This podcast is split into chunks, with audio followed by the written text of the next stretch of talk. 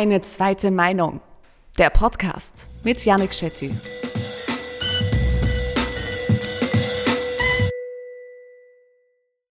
Herzlich willkommen zur ersten Folge meines Podcasts. Dieser Podcast wird ab sofort regelmäßig auf Spotify und auf Video, nämlich auf YouTube, Facebook und Instagram, in Form eines Ausschnitts der Highlights verfügbar sein. Wenn Freundinnen und Freunde mich fragen, was das Tollste an der Tätigkeit als Nationalratsabgeordneter ist, dann muss ich ganz ehrlich antworten, dass diese Funktion die Möglichkeit eröffnet, mit unglaublich tollen Persönlichkeiten ins Gespräch zu kommen. Und dieser Podcast ist der Versuch, euch teilhaben zu lassen an einigen dieser Gesprächspartnerinnen und Gesprächspartner. Und jetzt wünsche ich euch viel Spaß mit der ersten Folge. Ja, und mein erster Gast heute ist Heide Schmidt. Ähm, herzlich willkommen, Heide, und vielen Dank, dass du der Einladung gefolgt bist. Danke überhaupt für die Einladung. Ich muss vielleicht, ich muss vielleicht vorweg schicken, ähm, beim, so einer Generation meiner Eltern und meiner Großeltern bist du ja, glaube ich, sehr bekannt. Ja? Aber ich habe mit einigen Freunden, Freundinnen darüber geredet, über diese erste Folge und wer mein Gast ist. Und der Name, glaube ich, ist schon ähm, durchaus ein Begriff gewesen. Aber ich glaube, die Einordnung war vielleicht ähm, nicht so wie unter den ähm, bisschen älteren Generationen. Und vielleicht ähm, eine ganz offene Frage und was dann am meisten für ja eigentlich schon Irritation gesorgt hat, war ja die Heide Schmidt, die war ähm, Abgeordnete der FPÖ, Stellvertreterin von Jörg Haider, ähm, dem wahrscheinlich bekanntesten Rechtspopulisten Europas einige Zeit lang und hat dann die erste liberale Partei gegründet. Das ist ja eigentlich ein für viele ein Widerspruch. Das war auch die erste Reaktion. Vielleicht kannst du ein bisschen was dazu sagen und aufklären diesen Widerspruch oder oder ist es einer? Ich weiß es nicht. Ja, also ich verstehe das, äh, dass, dass das für viele nicht zusammengeht. Aber da muss man ein bisschen auch die Zeit kennen. Äh, ich meine, das kann man sich heute ja nicht mehr vorstellen, dass in den 80er Jahren bis in die 90er Jahre hinein SPÖ und ÖVP miteinander über 90 Prozent der WählerInnen-Stimmen hatten. Das heißt, das war ein Zwei-Parteien-System. Und in diesem Zwei-Parteien-System gab es halt nur eine Partei, die Kommunisten gab es auch, aber die waren nicht im Parlament, aber gab es nur eine Partei, die versucht hat, äh, einen, einen eigenständigeren Weg zu gehen. Und das war die Freiheitliche Partei, die immer unterschiedliche Phasen hatte. Aber jedenfalls die Phase, auch eine, einen Anspruch als liberale Partei stellen zu können, an sich selber und an die anderen, der war schon immer da mal stärker, mal weniger stark ausgeprägt. Und äh, die Zeit, wo ich dabei war, da gab es schon eine Reihe von jungen Leuten, die gesagt haben, wir müssen aus der Freiheitlichen Partei eine liberale Partei machen, so nach dem Zuschnitt der FDP in Deutschland. Das war so ungefähr die Vorstellung. Ob das nun realistisch war oder nicht, das kann man sehr unterschiedlich einordnen. Aber für die, die es wollten, war es zumindest realistisch, dass das gelingen könnte.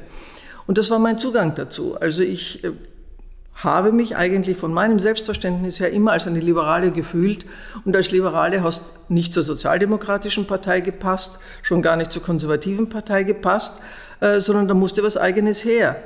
Und jetzt wiederhole ich mich, die FPÖ war für viele ungeeignet für Liberale, aber es war die einzige Alternative. Und äh, ich habe eben geglaubt, dass es möglich wäre, dort äh, liberale Politik zu machen. Viel zu lange habe ich das geglaubt. Und um es eben kurz zu machen, äh, wie es ganz offenkundig geworden ist, vor allem mit Jörg Haider, äh, habe ich die Partei verlassen. Und wenn ich dir jetzt eine Frage sozusagen vorwegnehmen darf, äh, weil ich sie mir ja selber auch immer gestellt habe, aber gerade wie der Jörg Haider gekommen ist und gerade wie es eben schon absehbar war, dass der aus dieser Partei eine klare nach rechts äh, ausgelegte Partei machen würde, da hätte man doch nicht mehr dabei sein können. Das sehe ich heute rückblickend durchaus so. Nur auch äh, hier muss man dazu sagen, wer den Jörg Haider seinerzeit kannte, der versteht das vielleicht ein bisschen mehr. Nicht, weil ich sozusagen seinem Charisma da erlegen sei oder sowas, sondern weil der wirklich ausprobiert hat. Und äh, dieses Ausprobieren, ob vielleicht in Österreich eine liberale Partei eine Chance hat, das hat er mir auf eine Weise vermittelt und vor allem, indem er mir die Funktion der Generalsekretärin bzw. seiner Stellvertreterin auch äh, zugebilligt hat. Äh, da habe ich schon das Gefühl gehabt, vielleicht geht was. Und jetzt kann man mir gerne sagen, du hast zu lange gebraucht, bis du draufgekommen bist, dass es nicht geht. Mag sein, aber es war einfach so. Hm. Ähm, das war ja sicher auch so ein schleichender Veränderungsprozess, ein Thema, über das ähm, ich mit dir dann auch später noch reden möchte. Also nicht nur jetzt in der FPÖ, sondern ganz grundsätzlich in der Politik, weil ich das was sehr Spannendes finde. Ähm, vielleicht noch zu diesem Label liberal. Hast du dich in der Zeit, in der du noch bei der FPÖ warst, auch als liberal bezeichnet? Also war ja. das ein Label, das man sich damals ja. auch innerhalb der FPÖ gegeben hat? Äh, ich glaube auch, wenn, also innerhalb der FPÖ hat man sich das nicht unbedingt gegeben, aber, aber äh, ich erinnere mich noch gut, dass es auch eine Reihe von Journalisten und Journalistinnen gab, die mich sozusagen als ein liberales Feigenblatt bezeichnet haben. Und äh, alleine, dass diese Begrifflichkeit und so wie du sie mir jetzt ansprichst, liberal mir zugeordnet war, glaube ich, äh, erhöht da jetzt schon meine Glaubwürdigkeit, wie ich es gemeint habe. Und jetzt will ich ja gar nicht mir etwas schönreden, äh, aber es war zumindest der Versuch. Und äh, ich erinnere mich ja, ich erinnere mich ja wirklich äh, an, an, so manches, äh, wo, wo äh, dieses Gefühl, der Haider könnte es ernst meinen, äh, einen liberalen Weg zu gehen, eine Bestärkung bekommen hat in mancher seiner Reaktionen. Nämlich, da gab es einen Parteitag, glaube ich, und Parteitage haben ja, wie wir wissen, immer so irgendein Motto. Und da waren wir unterwegs und äh, haben miteinander, ich war seine Generalsekretärin, also die Generalsekretärin der Partei, und äh, wir sprachen über ein mögliches Motto. Und ich habe gesagt, ihr hättet so gern eine offene Gesellschaft. Und er schaut so und denkt na, sagt, mach mal. Und dann hatten wir wirklich Riesenplakat am Parteitag, wo hinten äh, offene Gesellschaft stand. Das kann man sich eigentlich gar nicht mehr vorstellen. Und äh, drei Jahre später hätte es auch sicher nicht mehr gemacht. So, sondern ich will damit nur so ein bisschen schildern, äh, wie, wie das in einer, in einer Entwicklungszeit war, wo nicht absehbar war, welche Art der Entwicklung wird sich durchsetzen.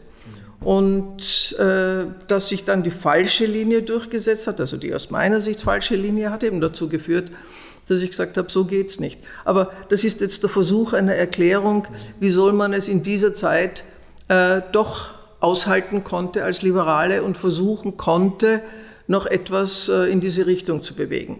Aber ich gebe schon zu, es hat schon damals viele gegeben, die gesagt haben, es ist völlig illusionistisch, das geht nicht mit dem und es geht schon gar nicht mit der Partei.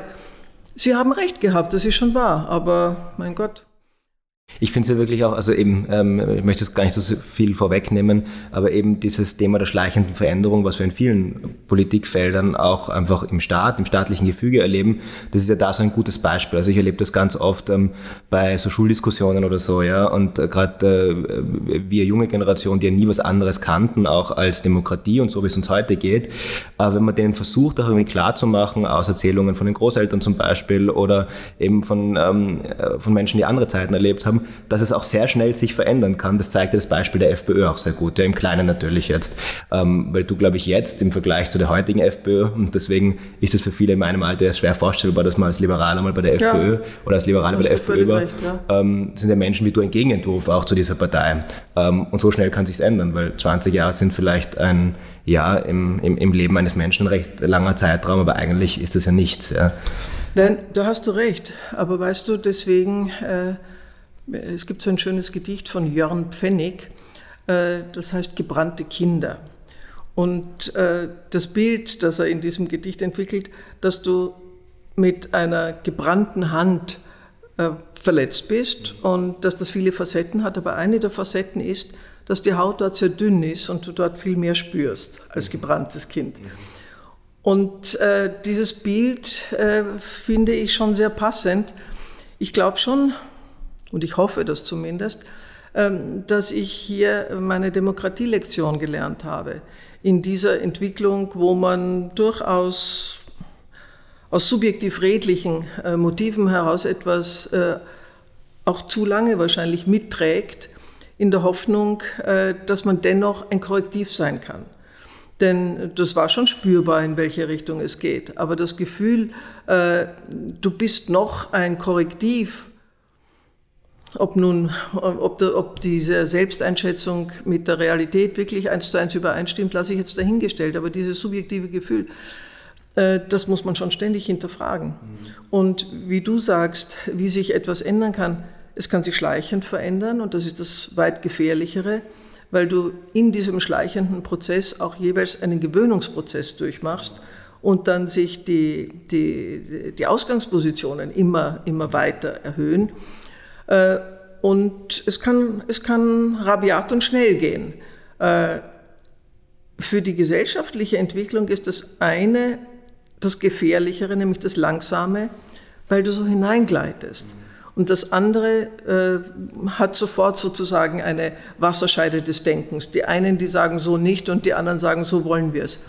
Aber dieser schleichende Übergang ist der gesellschaftlich meiner Meinung nach noch viel gefährlichere. Und das sage ich jetzt auch äh, in der Beobachtung der augenblicklichen Situation, in der wir sind. Diese, diese schleichende Entwöhnung von der Demokratie, Entwöhnung von, von, von der Wichtigkeit der Menschenrechte, die Relativierung all dieser Dinge, weil doch das Umfeld dieses oder jenes verlangt, wenn das so schleichend geht, ist das weit gefährlicher und auf einmal bist du in einer Position, wo du sagst, wie, wie bin ich da eigentlich hingekommen?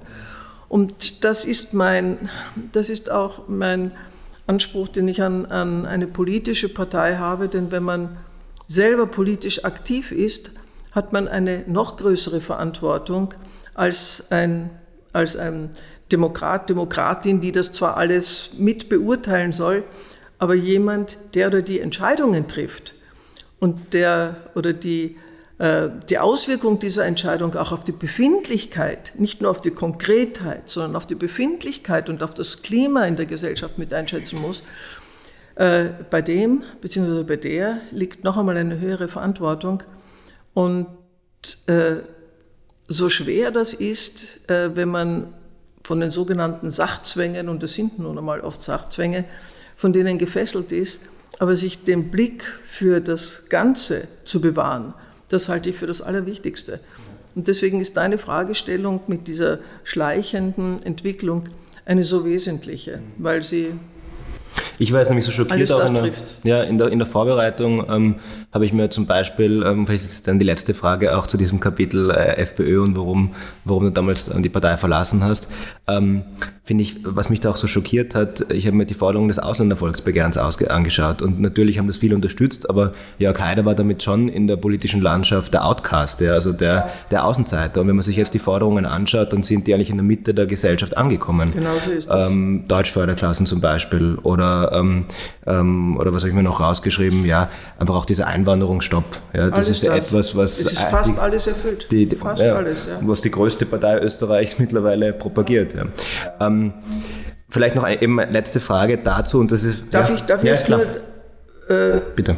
Da wird es jetzt äh, ein Freiheitlicher oder eine Freiheitliche wird dir antworten, weil wir damals schon der, Sache, der, der Zeit voraus waren mhm.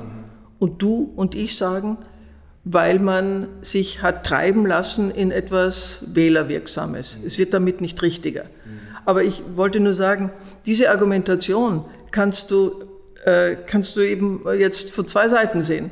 Die Freiheitlichen, die sagen, wir haben es immer schon gewusst und wir haben es erreicht. Und die anderen, die sagen, es hat sich, weil die, weil die, die, wie soll ich sagen, die Abwehrhaltungen zu gering waren, hat es sich in die Richtung entwickelt. Und das, ich will nicht zu lange reden, aber ich will es nur dazu sagen, weißt du, weil du so recht hast, wenn du sagst, äh, das ist in der Mitte der Gesellschaft angekommen. Da könnte man sagen, na ja, dann überdenken wir doch, ob es nicht doch richtig ist, wenn doch auch die Mitte der Gesellschaft jetzt sagt. Der andere Blickwinkel ist aber, es ist nur mühsam geworden. Und weil man äh, sich nicht als rechts bezeichnen lassen möchte, weil das halt immer noch für, für auch die bürgerliche Mitte nicht gerade eine Auszeichnung ist, bezeichnen wir es einfach anders. Und wir verändern einfach nur das Koordinatensystem. Aber die Haltungen selber sind die gleichen geblieben. Und das finde ich so wichtig, dass man, dass man hinterfragt, ob diese Haltung wirklich, ob das eine, eine gesellschaftlich erstrebenswerte ist. Und da können wir jetzt dann gleich, wann immer du ihn machst, den Sprung in die augenblickliche Integrations- bzw. Flüchtlingspolitik machen. Äh, nur weil es schwierig ist, ist deswegen die, ist deswegen die ursprüngliche Haltung nicht falsch. Genau. Ja. Also das, das meine ich nur, nicht? Das ist, es wird halt manchmal härter im, im Erkämpfen und, im, und man muss auch über, hinterfragen, ist es wirklich richtig? Das muss man durchaus. Aber der Maßstab, der Wertemaßstab, der sollte der gleiche bleiben. Ja, genau. Ja, natürlich über dieses sehr aktuelle Thema äh, will ich natürlich auch noch sprechen, aber vielleicht noch ganz kurz äh, deswegen, weil ich mir denke, ich kenne ja auch viele ÖVPler, ähm, alte ÖVPler, die jetzt in der neuen ÖVP sind, die, glaube ich, vielleicht auch irgendwann den Absprung schaffen sollten. Und vielleicht, ähm, was mich da interessieren würde, noch als letzte Frage dazu, irgendwann war ja so das Maß voll, ja. Ähm, Wann war das? Und ja, vielleicht kann es ja auch ein bisschen Handlungsanleitung für Leute sein in dieser neuen ÖVP, die ja eigentlich keine christlich-soziale Partei mehr ist, auch zu sagen, das Maß ist voll. Weißt du, das, das ist so schwer zu sagen, für wen dieser Point of No Return, wann der für jemanden kommt. Und ich halte es für sehr schwierig, das zu objektivieren. Aber für mich und für eine Runde um mich herum war der Punkt mit dem sogenannten Ausländervolksbegehren erreicht. Äh, ich wiederhole mich jetzt, viele haben schon vorher gesagt, es war zu weit. Aber das war für uns der, der Punkt, wo wir gesagt haben, ein Volksbegehren, wissen wir, äh, kann nur erfolgreich sein, wenn du mobilisierst, das heißt, wenn du auch emotionalisierst. Und äh, mit Fragen, die sich die, die, die, die Menschen teilen und die daher sich auch gegen Menschen richtet. Mit solchen Fragen zu emotionalisieren, das ist, das ist für mich die rote Linie für jede Politik. Das geht nicht. Und wie der Jörg Haider äh, seine Partei dazu gebracht hat, dieses Volksbegehren äh, zu nehmen, und da können wir jetzt über die einzelnen Punkte reden, obwohl die auch bezeichnend sind. Aber was es als Ganzes macht, nicht? Äh, da, da wusste nicht nur ich, sondern eine, eine, eine Reihe von Freundinnen und Freunden von mir, da dürfen wir nicht dabei sein, beziehungsweise dem muss man was entgegensetzen. Es war, es war quasi der letzte Tropfen, der das Fass zum, zum Überlaufen gebracht hat. Und ich denke mir, dass dieser Punkt, wo es dann so direkt, direkt um, um, um das Menschenbild und um die Existenz geht, das muss oder sollte für jeden letztlich die rote Linie sein. Ähm, das ist so, äh, in, in Deutschland, die CSU ist ja nicht viel anders, der Herr Stoiber hat damals eine, eine unsägliche auch Ausländerfeindlichkeit äh, auf deutschem Boden äh, salonfähig gemacht. Und in Deutschland haben Asylantenheime gebrannt. Ich habe die Bilder im Fernsehen noch vor mir. Äh, wie die, wie die Menschen, da hat es so Absperrungen gegeben und da hinten hat ein Asylantenheim gebrannt und vorne sind die, die Bürgerinnen und Bürger gestanden, wie wir immer so schön sagen, aus der Mitte der Gesellschaft und haben zugeschaut.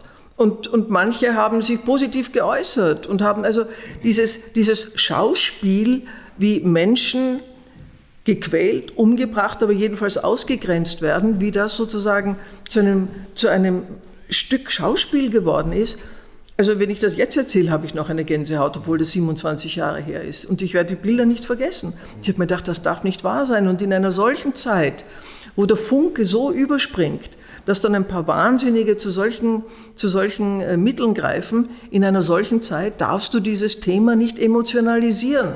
Darf man da vielleicht provokant nachfragen? In Österreich haben ähm, Flüchtlingsheime, man gab natürlich auch ähm, Attacken darauf, aber ähm, was die Quantität betrifft, auch relativ zu Deutschland so. viel weniger. Ja? Also Absolut, aber kein Vergleich. Das ist Kann man nicht auch provokant fragen, dass es vielleicht auch daran liegt, dass in Österreich diese einfach diese politische, wie soll man sagen, ja, diesen auch Bodensatz, den es gibt, einfach für diese Meinung, dass der einfach geerdet ist in einer politischen Partei und in Deutschland erst viel später mit der AfD? Das kann eine Begründung sein, das ist wahr. Äh, ich glaube, es gibt auch noch die zweite, aber das ist sehr dünnes Eis, auf das ich mich jetzt bewege, dass die österreichische Mentalität einfach nicht so zupackend ist, wenn ich das jetzt mal so sage. Wenn Weißt du, ich frage mich ja immer, wo ist die Grenze zum Rassismus? Das sage ich jetzt sehr selbstkritisch, denn diese Unterscheidung, wie Deutsche reagieren und wie Österreicher reagieren, ist wirklich ein sehr dünnes Eis. Aber es sind unterschiedliche äh, Grundverhaltensmuster, die du, die, du hier, die du hier siehst. Also das selber in die Hand nehmen und für etwas auf Barrikaden gehen, wirst du in Deutschland wahrscheinlich eher finden als, als in Österreich. Wir haben es bei beiden. Ich rede jetzt nur so von einer, von einer Grundierung. Und das hat gute und schlechte Seiten. In dem Fall ist die positive Seite die, äh, dass eben dieses, dieses Organisieren der, der Aggressivität äh, hier möglicherweise, möglicherweise durch diesen auch grundsätzlichen Schlendrian nicht so ausgeprägt ist. Aber du wirst wohl recht haben, dass ein Grund durchaus darin liegt, dass es auch eine Kanalisation in dieser Partei gegeben hat. Nur die hat das ja erst sozusagen erst holen müssen, nicht? Also ich glaube, da spielen viele Dinge zusammen. Aber wahr ist, dass bei uns äh, zu solchen Ausschreitungen, jedenfalls in diesen Größenordnungen, es glücklicherweise nie gekommen ist. Und das sehe ich, wie gesagt, als die positive Seite der, der sonstigen Mentalität in Österreich, die so eher, eher, eher so, ich meine, solche Sprüche wie wir werden keinen Richter brauchen, das würdest, das eine solche einen solchen Spruch würdest du in Deutschland nicht als typisch einsetzen können, wenn du verstehst, was ich meine. Diese Art äh, der Mentalität. Aber das will ich jetzt nicht überstrapazieren, weil, wie gesagt, es ist verdammt dünnes Eis, das gebe ich schon zu. Ähm, ja, also dann 1993 hast du das Liberale Forum gegründet, nach, ähm, also direkt nach dem Ausländervolksbegehren. Und das Liberale Forum war dann bis 1999 im Parlament vertreten. Ich glaube, wenn man jetzt auch so ein bisschen sucht, Medienberichte dazu, dann war, glaube ich, so das Ende des liberalen Forums schon irgendwie gekennzeichnet auch von der Erzählung, es ist gescheitert, dieses Projekt. Jetzt gibt es mit NEOS wieder seit mittlerweile also 2013, also seit doch einem langen Zeitraum, eine liberale Partei in Österreich. Würdest du trotzdem sagen, das liberale Forum ist gescheitert oder lebt die liberale Idee jetzt weiter und geht es eigentlich eh darum? Also ich glaube, sie lebt weiter und ich glaube auch, dass wir den Boden aufbereitet haben. Und so schlecht haben wir uns ja äh, äh, über die Jahre nicht geschlagen. Wir haben immerhin zwei erfolgreiche Nationalratswahlen geschlagen und in einer haben wir sogar die Grünen überholt. Das war nicht so selbstverständlich. Wir haben eine erfolgreiche Europawahl geschlagen und wir haben immerhin drei erfolgreiche Landtagswahlen geschlagen. Das, das vergisst man sehr leicht, äh, weil, weil das eben der Anfang war. Und dass wir es dann 99 nicht mehr ins Parlament geschlagen haben, äh, geschafft haben, war natürlich ein wirklich bitterer Rückschlag. Äh, und meine Sorge, dass das das Ende für eine organisierte liberale Politik äh, ist, die war schon sehr groß. Und daher war ich sehr glücklich, äh, wie ich dann gesehen habe, dass sich da etwas Neues entwickelt äh, nämlich die Neos. Und ich gebe schon zu, dass ich am Anfang äh, das nicht als eine direkte Fortsetzung wahrgenommen habe. Denn ich gebe auch zu, mir war immer wichtig, äh, dass der Gesellschaftsliberalismus und dass der, der Wirtschaftsliberalismus gleichwertig vom Engagement her nämlich gleichwertig in, in, in einer liberalen Partei gelebt wird und äh, ich hatte schon oft den Eindruck, dass bei den Neos der Wirtschaftsliberalismus wichtiger genommen wird als der Gesellschaftsliberalismus. Aber äh, ich äh, korrigiere mich, ich korrigiere mein Bild sehr gerne und sofort deswegen, weil man ja auch uns unterstellt hat, in einer anderen Form, dass uns der Gesellschaftsliberalismus wichtiger ist als der Wirtschaftsliberalismus und das hat auch nicht gestimmt. Also äh, es ist eine Frage, eine Frage der handelnden Personen und eine Frage auch der jeweiligen medialen Wahrnehmung. Äh, für mich gehört das zusammen, vom, von meinem Anspruch an eine liberale Partei. Ich glaube, das lässt sich nicht auseinanderdividieren. Äh, und mein, meine Wahrnehmung der Neos ist, dass die das wirklich genauso leben. Das war aber auch ein Prozess, glaube ich. Ne? Also ich glaube, deine Wahrnehmung am Anfang, die, die war auch nicht falsch. Das war am Anfang sicher keine ideologisch auch ähm, auf, auf einem liberalen Fundament gebaute Partei, sondern war einfach eine Bürgerinnenbewegung, die aufgrund dieses Frustes auch gegen SP und ÖVP und diesem Stillstand entstanden ist und war auch ein Prozess, dass ja, nie so eine liberale ja, Partei geworden ja. ist. Das, das kann ich sehr gut verstehen. Das kann ich sehr gut verstehen und ich glaube, dass das ein wichtiger Prozess ist.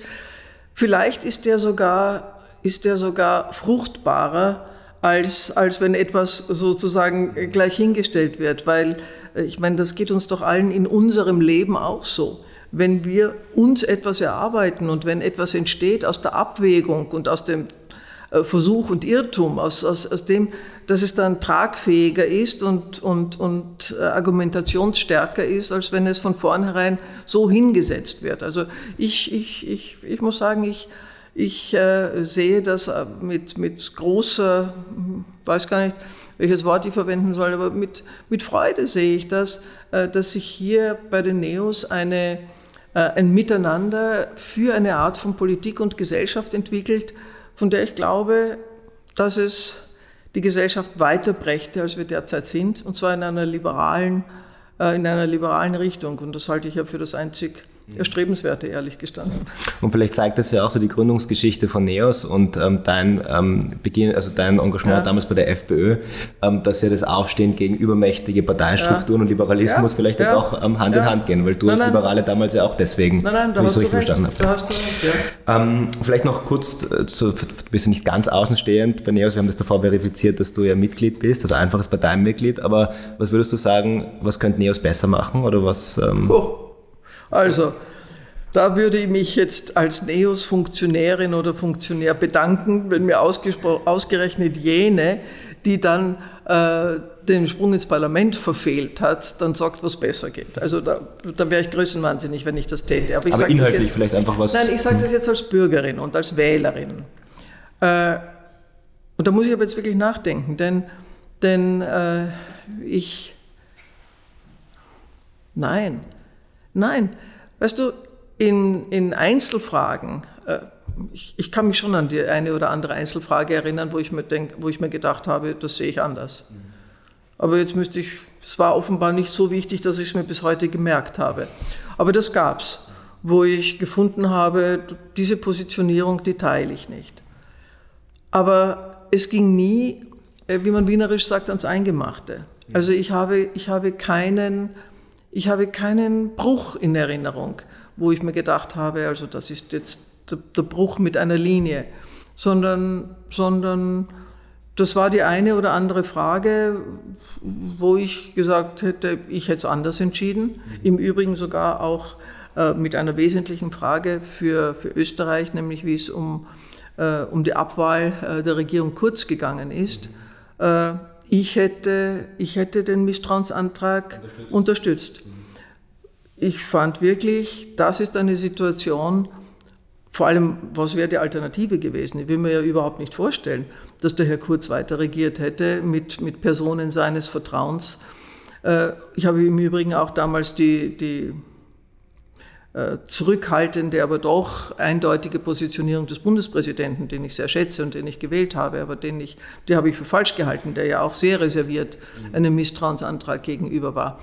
Ich finde, dass der Misstrauensantrag die politisch richtige Antwort war, die parlamentarisch politisch richtige Antwort. Hätte ich also anders entschieden. Aber es ist richtig argumentiert worden. Äh, das kann man ja auch vertreten. Also das war für mich nicht so, dass ich mir gedacht habe, was ist denn das für eine Linie? Sondern, sondern mir war die Argumentation äh, nachvollziehbar. Ich habe sie nur nicht geteilt. Und das, glaube ich, ist ein ganz wichtiger Punkt. Man muss ja nicht alles teilen, es muss nur redlich argumentiert sein, sodass man, dass man es verstehen kann. Äh, und da fällt mir ehrlich gestanden daher sonst kein Negativbeispiel und auch dieses Negativbeispiel weiß ich einzuordnen, äh, für mich jedenfalls. Äh, mir fällt, mir fällt eigentlich keines ein. Ich bin nicht immer glücklich mit manchen, mit manchen Positionen und, und, und, und Äußerungen vom Abgeordneten Loacker. Aber dann denke ich mir, ja und, das ist halt seine Linie und er ist eingebunden und eingebettet in ein, in ein Ganzes, äh, das ich in Ordnung finde. Also ich, es fällt mir nicht im Traum ein, da jetzt ja, und auch, der, und auch, der, Kollege und auch der, ähm, der Kollege Gerald Lorca macht ja das auch aus, was du auch davor gesagt hast, sozusagen diese Waage zwischen Wirtschaftsliberalismus ja, ja. und einem. Hatten wir in unserer Partei auch. Ja, ich, äh, ich, erinnere mich gut, dass ich nicht mit allen Positionen des Helmut Peter einverstanden war. Ja, aber entschuldige, alles andere wäre ja furchtbar. Es muss nur in einem großen Ganzen es muss in einer, in einem Gesellschaftsbild und in einem Menschenbild eingebettet sein. Das scheint mir das Allerwesentlichste zu sein. Ich meine, in jeder Partei kommen dann immer die, die Parteichefs und Chefinnen und sagen, das macht doch unsere Partei so bunt und so lebendig, dass wir unterschiedliche Positionen haben. Also wir wissen, da lässt sich viel schönreden. Aber, aber äh, es ist eine jeweils im Einzelfall zu beurteilende Frage, ob es jetzt quasi über, über dieses Gesellschaftsbild hinausgeht oder ob es eben darin noch Platz hat. Das lässt sich nicht von vornherein so zack entscheiden. Ja, sehr spannend. Also FPÖ, Liberales Forum äh, und auch eine Einschätzung zu NEOS. Aber ich würde gerne, wir haben ja nicht, äh, wir haben äh, begrenzt Zeiten und könnten noch so einen Themenkomplex mit dir besprechen, weil ich weiß, dass es dir einfach auch ein, ein, ein sehr großes Anliegen ist und wir haben es eh schon angeschnitten, nämlich ähm, so Demokratie oder die Verfassung der Demokratie ähm, und äh, wie wir Staat so funktionieren. Und wir haben das schon so angeschnitten und mir geht es zumindest so auch nach dem ersten Jahr im Parlament, aber ähm, jetzt besonders stark, aber eigentlich auch schon davor, dass ich das so beklemmend finde, diese schleichenden Veränderungsprozesse, die wir jetzt schon ein paar Mal angesprochen haben, weil, weil sich so viel verschiebt und man das Gefühl hat, man hat zwar selber ein Bewusstsein dafür, weil man ist ein politischer Mensch und man, ist, man kriegt das auch vielleicht mehr mit als ähm, der durchschnittliche Wähler oder die Wählerin, aber es verschiebt sich so viel und das verändert ja auch die Gesellschaft. Also gerade, glaube ich, das nennen wir es einmal plakativ Ausländerthema oder Umgang mit geflüchteten Menschen oder ähm, ja, also diesen Themenkomplex, da hat sich so viel verschoben, das haben wir eh schon besprochen. Ähm, und man sieht es ja auch bei Parteien, FPÖ, haben wir es ausführlich besprochen und wie die FPÖ heute ist, aber ganz aktuell finde ich und vielleicht ein ähnlicher Prozess auch bei der ÖVP.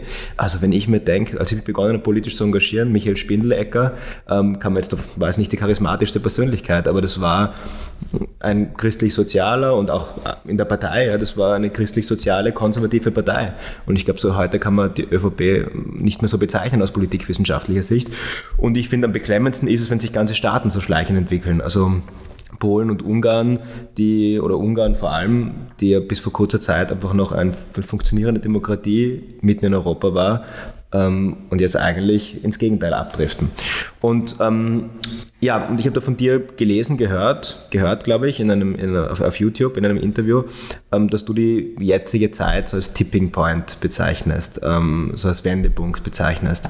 Ähm, warum ist das so? Warum ist gerade jetzt die Zeit ein Wendepunkt, was, was, was diese Phänomene betrifft, Veränderung der Demokratie und der Gesellschaft als Ganzes? Warum es so ist? Kann ich so, so einfach nicht beantworten. Aber dass es so ist, das nehme ich schon wahr. Und weißt du, das macht mir, jetzt bin ich über 70 und ich habe eine Zeit erlebt, wo es nur bergauf gegangen ist. Und das habe ich äh, in unserem Schrebergarten Österreich erlebt und darüber hinaus. Und auch dieses Europa. Es ist wirklich bergauf gegangen. Es ist mit der individuellen Lebensqualität überwiegend, jetzt in unseren Breiten, für fast jeden und fast jede bergauf gegangen. Und äh, wenn ich jetzt schaue, dann sehe ich, dass äh, erstens mal dieses ständige Bergaufgehen ein absehbares Ende hat. Für viele liegt das Ende schon hinter ihnen. Und was mich aber beunruhigt bei all dem, äh, ist, dass das sich so, nein, da muss ich jetzt anders reden. Wir haben zwar Statistiken, dass die Armut international zurückgeht und dass so viele Negativphänomene international zurückgehen. Das stimmt ja auch. Aber im, in den Nationalstaaten geht die Schere weiter auseinander. Und dieses Bergaufgehen, von dem ich vorher gesprochen habe, das ist auch einhergegangen mit einem Selbstverständnis der Demokratie. Also die ist langsam in manchen Ländern, aber wenn, dann ist sie eher ausgebaut worden. Und man hat das Gefühl, dass das so eine Parallelentwicklung war, Wohlstand und demokratische Entwicklung. Und äh, was den Wohlstand betrifft, gibt es jetzt äh, eine, ein, ein, ein absehbares Ende. Und bei der Demokratie ist es ganz genauso. Und wie weit die Dinge miteinander zusammenhängen, da, da sind sich schon Politikwissenschaftler und Politikwissenschaftlerinnen nicht einig. Und als Beobachterin aber sehe ich, dass es möglich ist, dass sowohl in kleinen Staaten Antidemokraten Mehrheiten bekommen. Ob das der Herr Berlusconi in, in Italien war, der, glaube ich, sogar dreimal gewonnen hat und jeder hat gewusst, der ist korrupt und ich weiß nicht was alles, die Leute nicht gestört. Wir sehen in Ungarn, dass das ein Antidemokrat ist und er hat immer noch seine Mehrheit.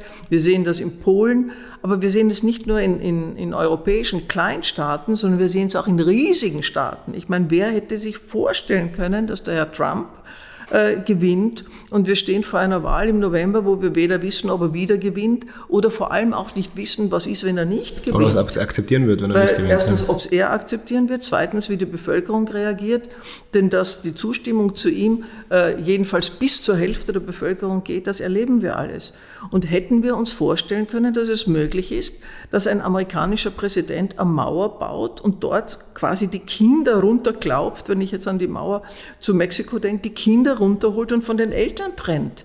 Ich begreife das ja bis heute nicht. Wir wissen bis heute nicht, ob die Kinder und die Eltern zusammengeführt wurden und wie viele in irgendwelchen Heimen und ich weiß nicht irgendwo sind. In einem demokratischen Staat ist das, also wir wollen ja gar nicht auf, äh, auf eine Vielzahl von, von absurden und dummen Äußerungen von diesem Mann äh, zurückgreifen, sondern dass es möglich ist, dass jemand mit einer solchen kommunizierten Haltung, die menschenverachtend ist, die frauenverachtend ist, die, die egoistisch ist, die auch dumm ist, eine Mehrheit hat.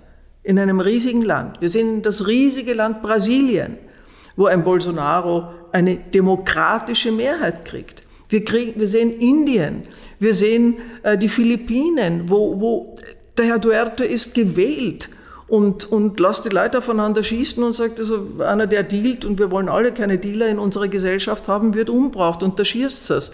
Also diese, die, dass es möglich ist, dass solche Typen mit solchen Haltungen Mehrheiten kriegen, das erschreckt mich. Und ich sehe das als einen weltweiten Trend, bis hinunter in den Schrebergarten Österreich, wo der Herr Kurz die Menschenrechte quasi als, als, als Luxus von gestern bezeichnet.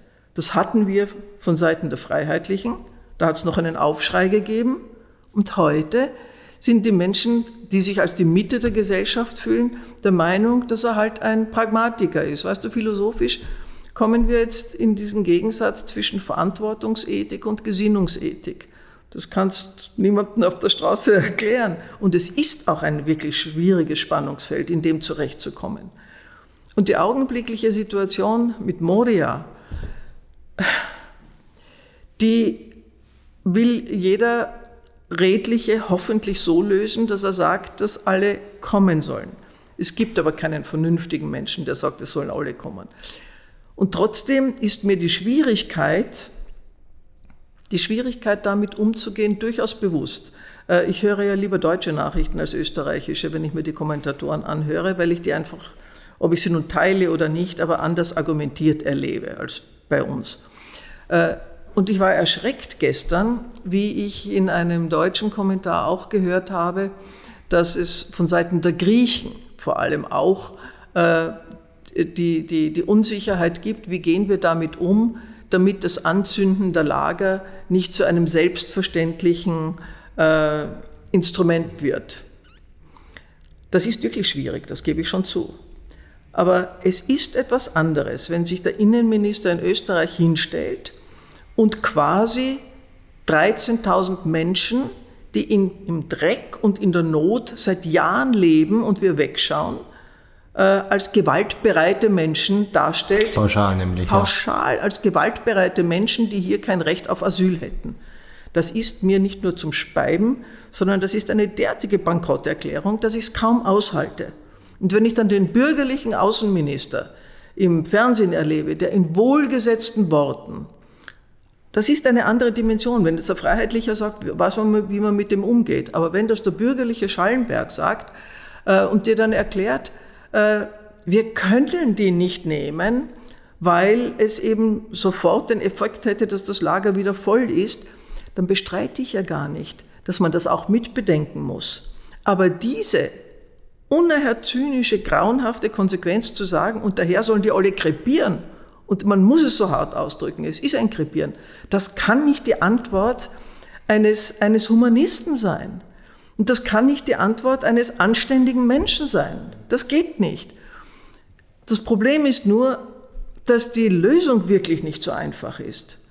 Aber dass wir gar nicht darüber reden, dass wir zumindest jene Menschen, die nun einmal da sind, wie wir mit denen anständig umgehen. Und zugleich aber auch nachdenken, wie schaffen wir es, es wie schaffen wir es, dass nicht eben immer mehr jetzt kommen? Aber weißt, der Herr Kurz sagt, Mauer bauen, Balkanroute schließen, aber rührt nicht einen Finger, um das Bedürfnis dieser Menschen zu verringern. Die kommen ja nicht aus Jux und Tollerei. Und wir haben null getan, um deren Lebensbedingungen zu verbessern. Und er hätte nur, aus meiner Sicht jedenfalls, äh, nur dann das Anrecht, äh, eine, eine konsequente Linie für hier einzufordern, wenn er die gleiche Konsequenz in der, in der Verringerung der Fluchtursachen einsetzen würde. Aber das tut er, wenn überhaupt, nur formal, indem er sagt, oder verbal, indem er sagt, wir müssen vor Ort helfen, wenn ich das schon höre. Ich meine, wir brauchen uns nur anzuschauen, was, wie es null Initiativen auch innerhalb der EU gibt, um unsere Handelspolitik zu ändern. Null. Wie es, wie, welcher lächerliche Beitrag von Österreich für die Entwicklungszusammenarbeit geleistet wird. Und das seit Jahr und Tag.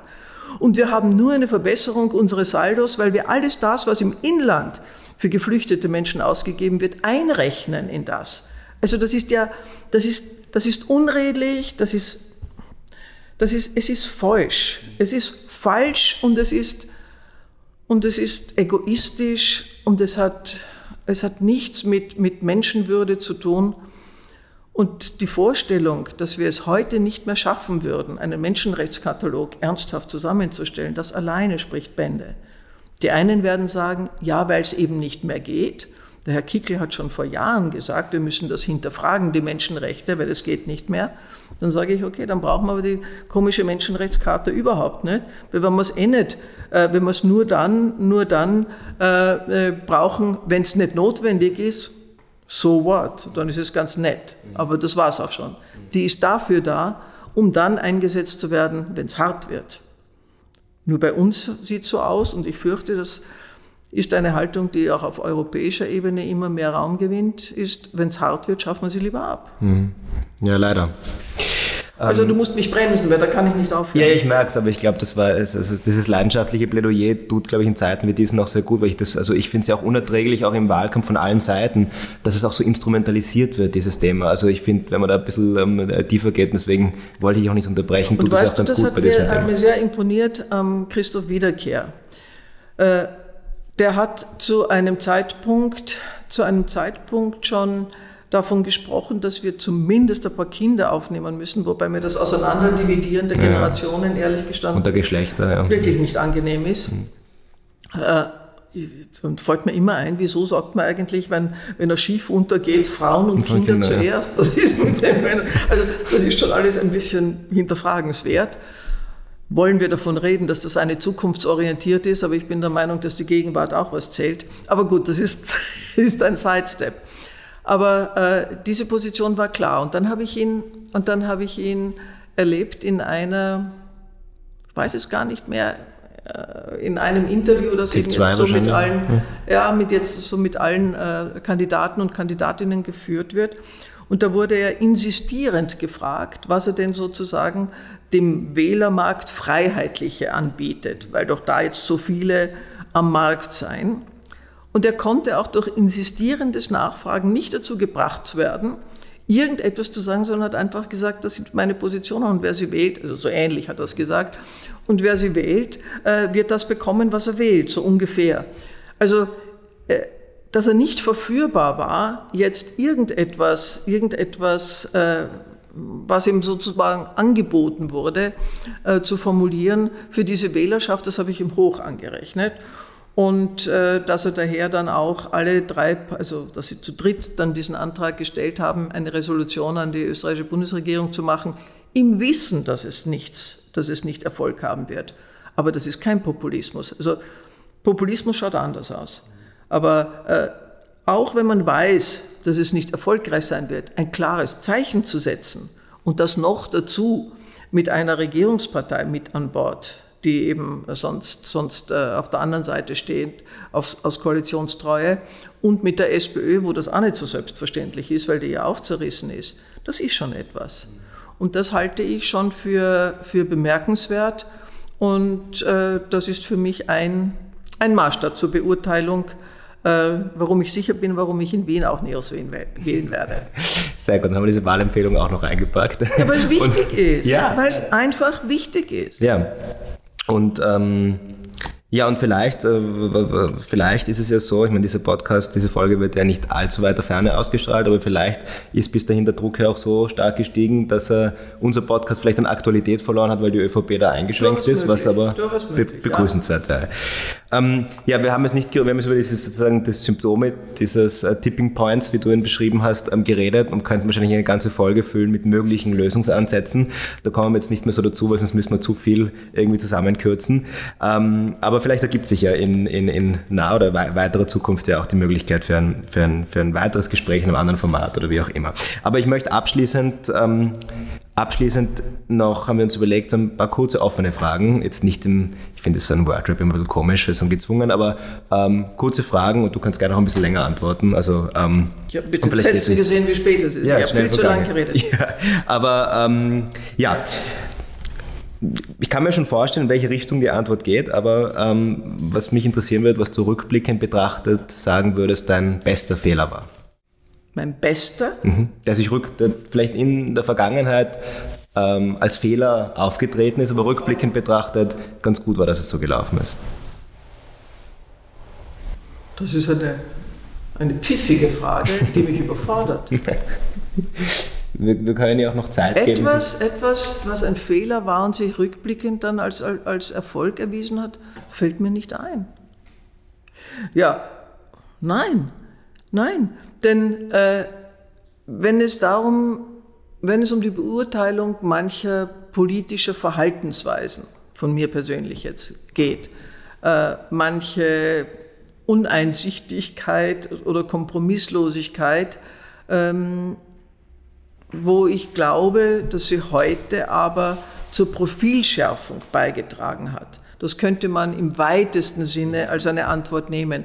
Aber ich habe das ja damals auch nicht als Fehler gesehen. Aber zum Beispiel die Debatte ums Kreuz im Klassenzimmer zum ich Beispiel. Ich glaube wirklich unsere gesellschaftlichen Positionen, ob das nun die Debatte um das Kreuz war, ob das nun um den Einsatz für die Rechte homosexueller Menschen gegangen ist, äh, ob das von mir sogar um, die, um, die, um eine vernünftige Drogenpolitik, das waren so die drei Punkte, von denen man gesprochen hat, dass die uns geschadet hätten. Und ich glaube, sie waren alle drei wichtig und sie waren alle drei richtig. Also da war ich zugegebenermaßen ein bisschen stur. Das ist nicht zulässig für eine Parteichefin, aber ich fürchte, ich würde es wieder so machen. Vielleicht politstrategisch ein Fehler, ja, aber nicht, ja, aber nicht ja. inhaltlich. Ähm, Gibt es, gibt es so, ich sage dann auch gleich, was mir so vorschwebt bei anderen Politikern oder Politikerinnen, gibt es so ein grundsätzliches Thema, wo du im Laufe der Zeit grundsätzlich deine Meinung geändert hast? Also ähm, wie wir darauf gekommen sind, weil ich ja auch zuständig bin für LGBT, also eben auch für die Rechte von sexuellen Minderheiten. Das ist ja zum Beispiel ein Thema, wo auch ganz viele progressive Politiker, also weltbekannt, zum Beispiel Barack Obama auch, ja, oder, ähm, oder, oder in Deutschland, da war die Debatte auch ganz groß, wo da sehr viele ihre Meinung grundsätzlich geändert haben. Gibt es so ein Thema, wo du sagst, Wer hat da die Meinung grundsätzlich geändert? Barack Obama war zum Beispiel gegen die Eheöffnung vor 15 Jahren. Ja. Aber gibt es ein, also muss es nicht das sein, ähm, glaube ich auch nicht, aber gibt es ein grundsätzliches nein, Thema? Äh, nein, also da habe ich meine Meinung nicht geändert. Die habe ich eigentlich relativ bald in diese Richtung äh, formuliert und da hat sich nichts geändert. Aber äh, ja, ja, ich würde heute wahrscheinlich äh, bei manchen Privatisierungsfragen anders, anders entscheiden. Also ich würde, äh, ich würde bei, äh, und, und, und das muss ich sagen, bis hin, bis hin zur Pflichtmitgliedschaft bei den, bei den Kammern, äh, gegen die wir immer heftig aufgetreten sind, das würde ich heute, glaube ich, nicht mehr tun. Ich weiß, die Neos tun das. Äh, da, bin ich, da bin ich skeptischer geworden. Äh, ich glaube, dass diese Pflichtmitgliedschaft äh, schon einen gesellschaftlichen Sinn hat. Das habe ich früher so nicht gesehen. Also ich war früher heftig gegen sie. Ich glaube zwar nicht, dass ich den Begriff Zwangsmitgliedschaft verwendet habe. Ich glaube, ich habe Pflichtmitgliedschaft gesagt. Vielleicht auch eine Kritik an Neos oder aber es, Nein, es ist keine. Ich verstehe das. Ja. Ich verstehe das. Das ist eine Fortsetzung der, der, der politischen Linie des liberalen Forums. Aber das sehe ich heute ein bisschen anders. Und äh, wahrscheinlich auch äh, so manche Privatisierungsfrage. Also äh, ich glaube schon, dass, dass, äh, dass ich heute in der Gewichtung, was staatliche Aufgabe ist und was private Aufgabe ist, äh, ganz entgegen der liberalen Praxis äh, stärker für staatliche Aufgaben heute eintrete. Ich habe schon den Eindruck, ich habe schon den Eindruck, dass, dass wenn es eng wird, eben das Gemeinwesen ist gleich der Staat, derjenige sein muss, der, der, es, äh, der es sozusagen korrigieren kann. Und wenn er korrigieren kann, dann muss er aber den Einfluss auch haben. Und wenn ich alles nach, nach draußen gebe und wenn ich alles privatisiere, dann fällt dieser Einfluss weg. Und ich glaube aber, dass der Staat, der Staat hat rein theoretisch das Gemeinwohl im, im, im Blick zu haben. Und eine Gemeinwohlüberlegung ist halt nun einmal eine andere als eine private Gewinnüberlegung. Die ist legitim und notwendig und die ist auch für den Wettbewerb notwendig. Aber, aber äh, in, in Zeiten, wo es schwierig wird, glaube ich, ist der staatliche Einfluss wieder wichtiger. Also da würde ich etwas, da würde ich etwas heute verschieben. Gespannt, wenn ich das davor gewusst hätte, diese Antwort, hätte ich es mit reingepackt, weil da wäre sich vielleicht die eine oder andere kontroverse Diskussion noch ausgegangen. Ähm, aber zu den letzten drei kurzen Fragen noch. Du ähm, bist und warst vor allem wahrscheinlich in einer Zeit als aktive Politikerin ein Vorbild für viele. Hast du je ein Vorbild gehabt oder? Ähm, Nein, oder und ich weiß auch nicht, ob Vorbild, aber, aber äh, das ist mir ein zu großes Wort, wenn es dann äh, auf mich äh, angewendet wird. Aber dass ich für manche etwas ausgelöst habe, das glaube ich ehrlich gestanden auch. Äh, und etwas ausgelöst für mich hat sicher, hat sicher die eine oder andere Verhaltensweise irgendeiner Person, entweder im privaten oder auch im öffentlichen Umfeld. Aber dass diese Person als Ganzes für mich als Vorbild gegolten hat, das habe ich eigentlich nie gehabt. Ich habe immer, ich habe sicher, es gab Menschen, die ich bewundert habe, weil ich mir gedacht habe, wie kann man diese Kraft und diese Hellsichtigkeit haben, aber gesamt gesehen nicht, weil zum Menschen gehört halt so vieles, nicht? Das, und so vieles weiß man da nicht. Ja, das stimmt. Ähm, da haben wir auch schon kurz drüber gesprochen. Ähm, wenn du bist 1948 geboren, ja. ich bin 1995 geboren. Wenn, ähm, also ich wollte jetzt nicht so einen Kontrast setzen, sondern eher die Frage stellen, wenn du dich entscheiden könntest für das ein oder andere Geburtsjahr, welche Generation würdest du lieber angehören? Ich glaube, ich habe, ich habe wirklich eine der besten Zeiten in dieser Zeitenfolge erwischt. Eine Zeit ohne Krieg, eine Zeit mit sozialem Aufstieg, eine Zeit zunehmender Demokratisierung und, und Mitbestimmung. Ich meine, ich bin in einer Zeit aufgewachsen, da hat es noch ein Familienrecht gegeben, wo der Mann mir hat erlauben müssen, ob ich berufstätig bin. Ich meine, wir haben es nicht so gelebt, aber vom Gesetz her hätte er mir glatt verbieten können, dass ich arbeiten gehe. Absurd. Aber ich habe erlebt, wie diese gesetzlichen äh, diese gesetzlichen Bestimmungen abgeschafft wurden. Ich habe erlebt, wie es eine, eine, eine Diskussion darüber gegeben hat, äh, die Selbstbestimmung der Frau umzusetzen. Also alle, alle diese Dinge, wo ich in einem Korsett aufgewachsen bin, von dem ich allerdings das Glück hatte, dass ich es persönlich nicht gespürt habe. Aber das war das gesetzliche Korsett für die Gesellschaft da. Aber ich habe erlebt, wie es abgebaut wurde. Ich habe ein ständiges, ein ständiges positives Weitergehen erlebt. Und das in einem langen Zeitraum. Ich fürchte, ich du fürchte dein Lebensweg wird ein anderer werden. Aber du wächst mit deinem Instrumentarium auf. Und ich, äh, ich äh, verbinde das ja alles mit der Hoffnung, dass auch wenn du, glaube ich, in eine nicht so gute Zeit hineinwächst, aber mit einer anderen Befindlichkeit und mit einem anderen mit einer anderen, äh, wie soll ich sagen, ja, mit anderen Möglichkeiten. Ich, ich habe den Optimismus, dass wir eben mit der Situation wachsen. Mhm. Auch wenn sie schwieriger wird, ja. Auch wenn sie schwieriger wird. Gut, ja. und eine abschließende Frage. Ähm, die, dieser Podcast heißt ja eine zweite Meinung, weil wir jedes Mal ähm, eine Person ähm, einladen wollen, ähm, um eben nicht nur immer das Gleiche sozusagen, äh, wie es Politiker oft machen, ähm, sozusagen ähm, von sich zu geben, sondern eben zweite Meinungen einzuholen. Ähm, wir haben schon viele, viele, viele potenzielle Gäste auf der Liste und auch schon einiges fixiert. Aber wenn du jetzt diesen Podcast sozusagen führen würdest, was wäre denn so ein Gast, den du uns ans Herz legen würdest oder den du gern interviewen würdest oder gerne, mit dem du gerne eine Stunde über Gott und die Welt plaudern uh. möchtest?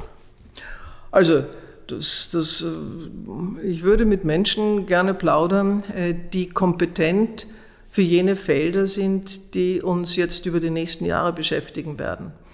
Die Integration wird uns über Jahre beschäftigen. Ich finde Integrationsexperten, ob das nun ein Herr Knaus ist äh, oder, oder äh, Frauen und Männer aus diesem Feld, die fände ich immer interessant.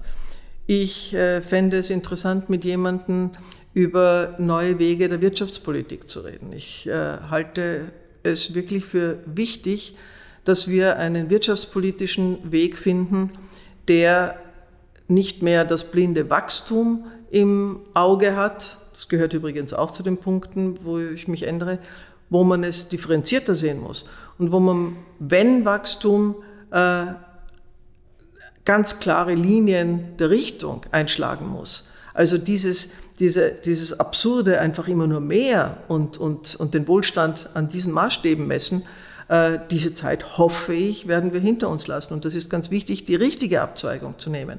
Also Menschen aus diesem Bereich, das fängt beim Stefan Schulmeister an, den, den mag man als, als, als zu links einordnen. Ich halte ihn für einen äh, klugen Mann, der, aber da gibt es eine Vielzahl, mit dem das Gespräch lohnt.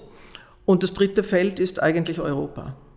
Also äh, wenn ich mir das so überlege, ist es wirklich, es ist, es ist die Integration, es ist die Wirtschaftspolitik, der ich jetzt auch die Verantwortung für die Sozialpolitik zuordne. Das gehört für mich zusammen. Und es ist Europa. Und äh, bei Europa finde ich die Ulrike Garot eine, eine interessante Person. Äh, aber das ist auch nur eine von vielen. Äh, euch werden die richtigen einfallen. Ja, es sind, was mal sehr positiv ist, zu allen diesen drei Feldern haben wir Leute auf jeden Fall auf unserer Liste. Ähm, liebe Heide, vielen Dank fürs Dabeisein bei unserem Podcast und vor allem fürs Dabeisein in der ersten Folge. Ähm, war mir eine große Freude und ja, vielleicht ergibt sich ja in, in weiterer Zukunft dieses Podcasts ein weiteres Gespräch. Ich sage euch was, ich habe Spaß dran gehabt. Äh, ich möchte gar nicht in eure Haut stecken, das jetzt auf die Hälfte einzukürzen. vielen Dank.